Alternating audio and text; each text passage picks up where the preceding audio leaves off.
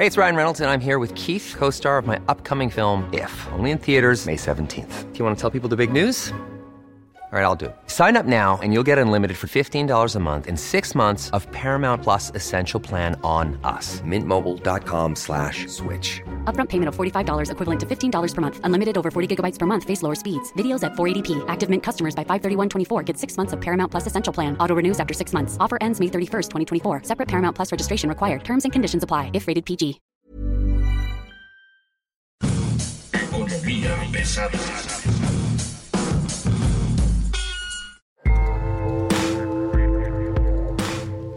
Señoras, señores, muy buenos días, muy buenas tardes, muy buenas noches, como sea que nos estén escuchando. Bienvenidos a Economía Pesada, mi nombre es Luis Carriles, me encuentra en X como arroba Luis Carrujos y como siempre es un gusto que esté con nosotros. Y bueno, hoy tenemos un tema que va a causar ámpula y le cuento, después de, del huracán Otis, después de todo el desastre que implica el paquete y demás, esto está ocultando un montón de información importante que tiene que comenzar a discutirse en los pasillos y en las calles y en los cafés y en los centros financieros y en el gobierno y en las mesas de los próximos candidatos presidenciales y demás. ¿Qué va a pasar con Pemex? ¿Por qué los números están como están? La deuda a proveedores es la más grande en la historia y bueno, no tenemos como una solución de corto plazo. Y un poco para hablarnos de esto tenemos a Mario Alavés, que es director editorial de Energía Debate. ¿Cómo estás, Mario? Muy buen día.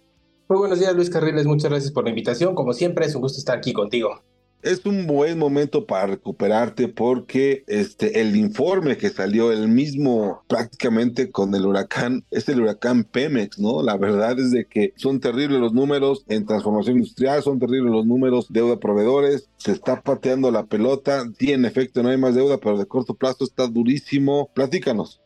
Pues empecemos, eh, ¿qué te parece por el, gran, gran, gran talón de Aquiles que sigue siendo eh, Pemex Transformación Industrial, es decir, la generación de gasolinas? Vamos a desgranar la mazorca. Déjame empezar diciéndote que pues de enero a junio, Pemex Transformación Industrial eh, acumuló una pérdida de 2.944 millones de pesos. Pues eso es una pérdida relativamente aceptable considerando los números tradicionales de Pemex Transformación Industrial. Lo chistoso es que, fíjate, nada más, en tres meses esa pérdida se disparó a 88.893 millones de pesos. Creció 3.000 veces esa pérdida en tres meses esos números no son gratuitos, o sea, el precio de la gasolina no ha bajado, el consumo no ha bajado, la economía está consumiendo más combustible, el transporte sigue ahí. ¿Qué demonios pasó? ¿Por qué una empresa que está vendiendo más, que está cobrando más caro, que no te da ningún subsidio, que se cobra el precio de mercado, que importa, que es monopólica, que ha acabado con su competencia, pierde tantísimo? A ver, hay varios factores. Hay algunos que están fuera del control de Pemex, como puede ser la utilidad cambiaria. Pues el superpeso se debilitó un tramo bastante fuerte en estos tres meses. La utilidad cambiaria bajó de 116 mil millones a 80 mil millones. Estamos hablando que bajó prácticamente 40 mil millones. Eso podría explicar pues la mitad de esta eh, pérdida. La otra parte que es más preocupante es que el costo financiero, o sea, eh, lo que le cuesta la operación, eh, subió a 21.498 millones desde 17.000. Estamos hablando que subió aproximadamente un 30% en tres meses. Otra cosa, el costo neto de, de, beneficio a empleados, las prestaciones a los empleados de Pemex Transformación Industrial, pasó de 27.211 millones a 40.264 millones. ¿Qué está pasando ahí en las negociaciones sindicales? Porque acuérdate, Luis Carriles, que había por ahí una, eh, pues la última negociación del contrato colectivo de trabajo no fue nada sencilla. De hecho, tuvo que haber dos prórrogas y Pemex se tardó un ratito en informar después de que concluye la segunda prórroga, que fue a, finales de agosto, nos informó hasta octubre de que ya habían firmado el contrato colectivo de trabajo y pues el sindicato había dicho ya, el mismo presidente había anunciado que ya se había firmado, pero pues no teníamos los datos duros. No teníamos por cuánto y de a cómo, ¿no? O sea, son como demasiados costos, como que se le está desmoronando la empresa en el último año. Lo habían llevado con remiendos, lo habían llevado, habían pateado el bote cinco años y ahorita como que en la recta final se están desfondando, ¿no? A ver, también, o sea, el cochinito se acaba. Acuérdate que eh, hasta el cierre de junio, de acuerdo con datos del Instituto Mexicano para la Competitividad, el gobierno federal le había metido 800 mil millones a Pemex. Van 145 mil millones más de inyección directa del presupuesto. Es decir, le están sacando dinero a educación, salud, eh, cualquier otro rubro que tú quieras, menos gasto social, menos programas sociales, para metérselo a Pemex. ¿Le han metido 220 mil millones? Por año más o menos, sí. Es un montón. Pues sí, el problema es que la deuda de Pemex se ha mantenido relativamente estable. Pero de corto plazo, ¿ya viste cómo está? De corto plazo está de, de miedo el crecimiento.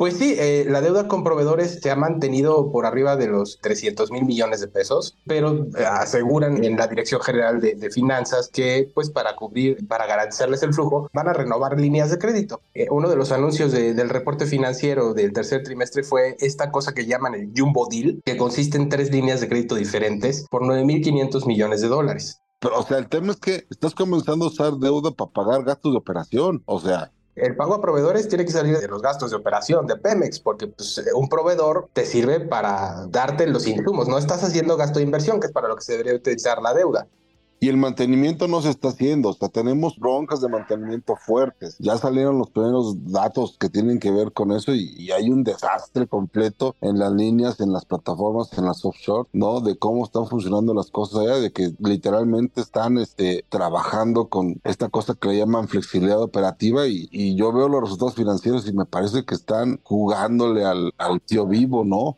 Pues sí, por ejemplo, el accidente de, de, Nanoc Alpha, esta plataforma de, de Pemex que, tuvo un incidente en el segundo trimestre del año, pues costó 10 mil millones de pesos. Entonces, no es una cosa menor.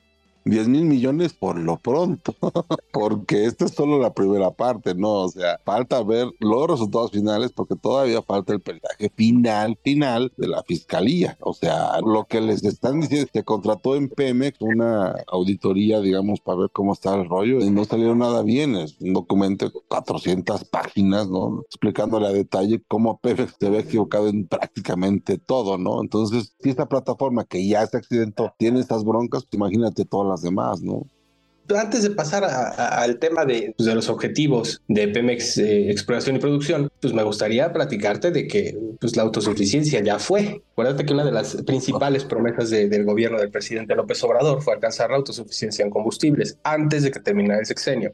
Antes del reporte financiero, el mismo nuevo secretario de Energía dijo ante diputados que pues la producción de la refinería de Dos Bocas no va a alcanzar los objetivos planteados en septiembre de este año. Eso por una parte. Por otra parte, también fueron muy claros en el, reporte financiero de que la autosuficiencia energética se podría alcanzar. O sea, dejar 30 mil barriles de importación de gasolinas una vez que estén terminadas la cotizadora tanto de Tula como de Salina Cruz. Eh, son interminables, ¿no? Porque además ya tienen un rato que están intentándolos arreglar y nomás no terminan. O sea, el asunto es, el resultado financiero de PM es producto de todo este desastre y se va a poner peor. Esa es la pregunta.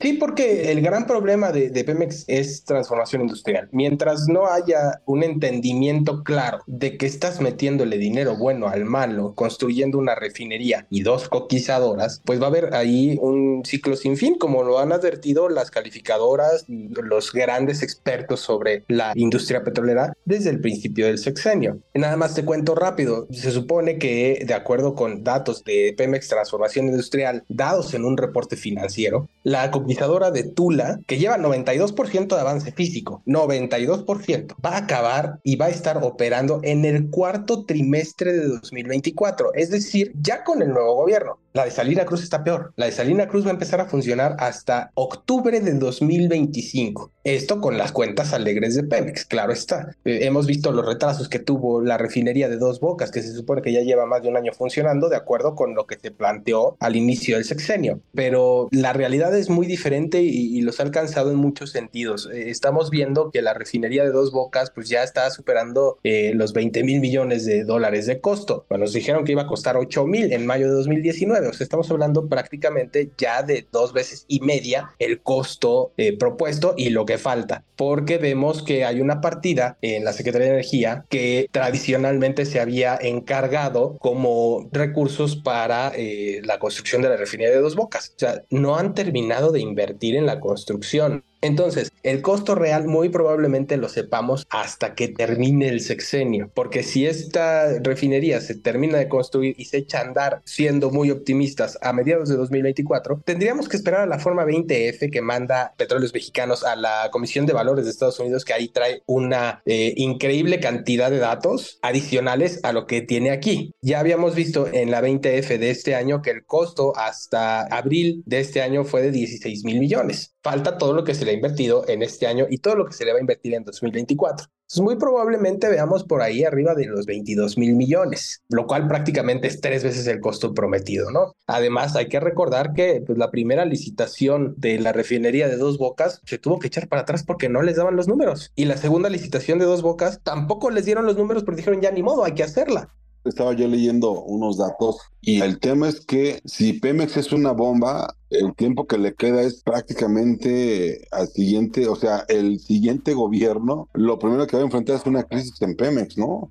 Mira, eh, eh, ahí me gustaría hablarte de pues, cuáles son las, las subsidiarias que dejan ganancias en Pemex. Básicamente todas las demás menos transformación industrial. O sea, exploración y producción, logística, eh, la, refinería de Deer Park, las comercializadoras, el corporativo, otras compañías subsidiarias, todas, todas tienen utilidad. Todas tienen utilidad. Entonces, hablamos de que tiene esta transformación industrial como la que tiene el peor comportamiento y la que tiene el mejor comportamiento es exploración y producción. Pero ¿qué crees, Luis Carriles? Al cierre del tercer trimestre, el promedio de producción de petróleo Olvidémonos de estas cosas que le llaman condensados, etcétera, etcétera, que no son propiamente petróleo, que no se venden igual en el mercado. La producción cerró el tercer trimestre en un promedio por abajo de 1.6 millones de barriles. Este es el peor dato en 40 años. Estamos hablando de que alguien que se comprometió a estabilizar la producción de Pemex no ha podido mantener la producción que había al cierre del sexenio anterior, que ya venía en declive. ¿Qué está pasando? Bueno, hay muchos campos maduros, claro está. Kumalupsap es un campo maduro, es el mayor productor de petróleo del país. Cantarel, no se diga, ya lleva muchos años en declinación. Vemos por ahí otros activos como Acatumpochuk, eh, algunos otros de mucha controversia. Primero que nada tenemos Sama. Sama que se retrasó su inicio de operación debido al pleito que tenía por ahí Pemex la meta de 2 millones se fue por la ventana. Ya no hablemos de la meta de 2.6 billones de barriles de petróleo que dijo el presidente al principio del sexenio. O sea, estamos hablando que lejos de alcanzar o de acercarse a las metas de, producción, pues se está recortando y se está yendo para atrás. O sea, la producción de, de petróleo en el sexenio pasado cerró en 1.75 millones de barriles. Estamos hablando que prácticamente se han perdido 100 mil barriles diarios. Y la estrategia de los campos eh, acelerados que se basan en, en, en pues no es una, una estrategia que esté redituando en, temas petroleros, porque pues Ihachiquesqui son, son campos dedicados a la extracción de gas. ¿Cuál ha sido una de las grandes sugerencias y en las que han sido insistentes incluso los mismos comisionados de la Comisión Nacional de Hidrocarburos, como han sido las solicitudes de, de, los mismos comisionados de la Comisión Nacional de Hidrocarburos, como el comisionado Moreira, es que Pemex tiene que voltear a hacer y a desarrollar la infraestructura del gas. ¿Por qué? Porque del gas sale la petroquímica, porque del gas se puede aportar mucho a la autonomía o un poco a la independencia energética y dejar de importar de Texas principalmente, pues más de la mitad del gas que se utiliza en México para generar energía, por ejemplo, pero desarrollar esa cadena productiva no es políticamente redituable porque es muy tardada y el precio del gas no permite que sea una industria igual de redituable o igual de políticamente redituable como lo es el petróleo. Entonces, todo esto nos lleva pues a una gestión que ha resultado desastrosa por decirlo menos, ¿no?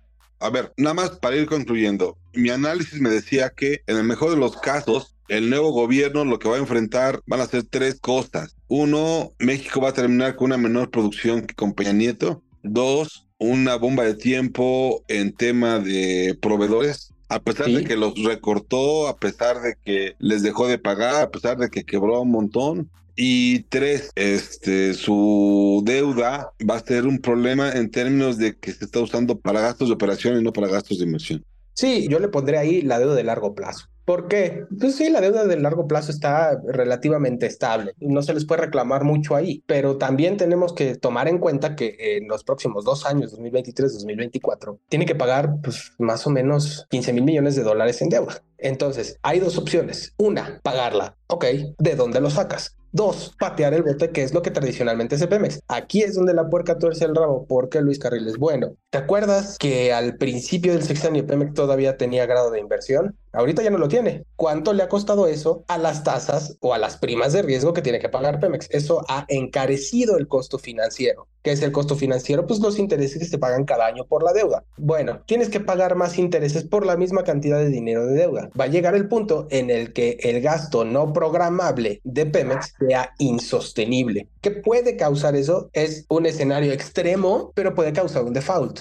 Este es el último tema con el que quiero cerrar. A ver, suponiendo sin conceder que entráramos a, a, un tema de que entremos a un default, ¿qué tan cerca estamos en este momento desde tu punto de vista? Porque una de las cosas que se hizo este sexenio fue este, patear el balón. Sí, eh, eh, digo, tradicionalmente se ha pateado el balón y hay que señalar y hay que ser muy claros que la deuda de Pemex, el gran problema de la deuda de Pemex de largo plazo empezó el sexenio pasado. Eso es innegable y es indiscutible. Eh, cuando arrancó el sexenio pasado, la deuda estaba en 70 mil millones de dólares. Hoy estamos hablando de 110 mil. El cierre del sexenio pasado estuvo en 105 mil, 110 mil, si no mal recuerdo, pero el problema que se ha heredado es cómo se ha administrado Pemex. El incremento en las tasas de interés por la caída en la calificación de Pemex, sumado a que hay un entorno internacional de altas tasas de interés referencial. ¿Qué tan lejos está del default? Yo creo que todavía está lejos. O sea, no, no es que vaya a pasar a la mitad del sexenio que entra, sobre todo si se corrige el rumbo. No, no, no, ¿cómo están las cosas ahorita? ¿Cómo están ahorita las cosas? Bueno, yo vería a finales del próximo sexenio ya un, un, tema mucho más complicado de deuda. ¿Qué tan más complicado? Comprométete. Es que estamos hablando de costos financieros que están casi al doble de lo que iniciaron el sexenio. Si sigues pateando el bote y la deuda sí, contratada sí, anteriormente sí, se está yendo al doble el interés, pues muy probablemente tengas un problema por ahí de 2028, 2029 durísimo. Las calificadoras están poniéndole que entre 2027 finales al primer semestre de 2028 podría haber bronca gruesa, gruesa. Oye, pues este Mario, muchas gracias, mano. Creo que queda un poco claro el panorama. La verdad es de que habíamos hablado aquí casi desde que inició el sexenio de que el chiste de salvar a Pemex era no hundir al país y ni salvó a Pemex y sí hundió al país, ¿no? Entonces, pues sí tenemos una bronca ahí grave. Pues sí, habrá que ver qué hacen bajo la nueva gestión. Vamos a ver quién llega primero y después ver si hay cambios, porque si no hay un, golpe de timón serio, eh, muy probablemente empezaremos a acabar un hoyo del que no se pueda salir. Pues ahí está, vamos a ver cómo nos va. Se vienen las cosas duras para Pemex, la verdad es una verdadera lástima, la empresa ya había medio enderezado el rumbo, ya había medio enderezado muchas cosas y de pronto, ¡pum! En fin. Mario, muchas gracias, te agradezco mucho. Al contrario, Luis Carriles, cuídate mucho. Muchas gracias por la invitación. Y esto fue el deprimente Pemex de fines sexenio. Muchas gracias. Hasta luego.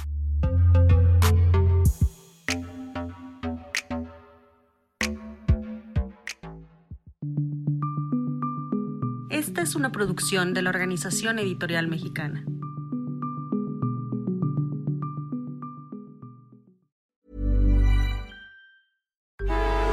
Traffic jams, tailgating, pileups. Ugh, the joys of driving. How could it get worse? The federal government wants to have a say in what you drive. That's right. The Biden administration's EPA is pushing mandates that would ban two out of every three vehicles on the road today. Don't let Washington become your backseat driver. Protect the freedom of driving your way. Visit EnergyCitizens.org. Paid for by the American Petroleum Institute.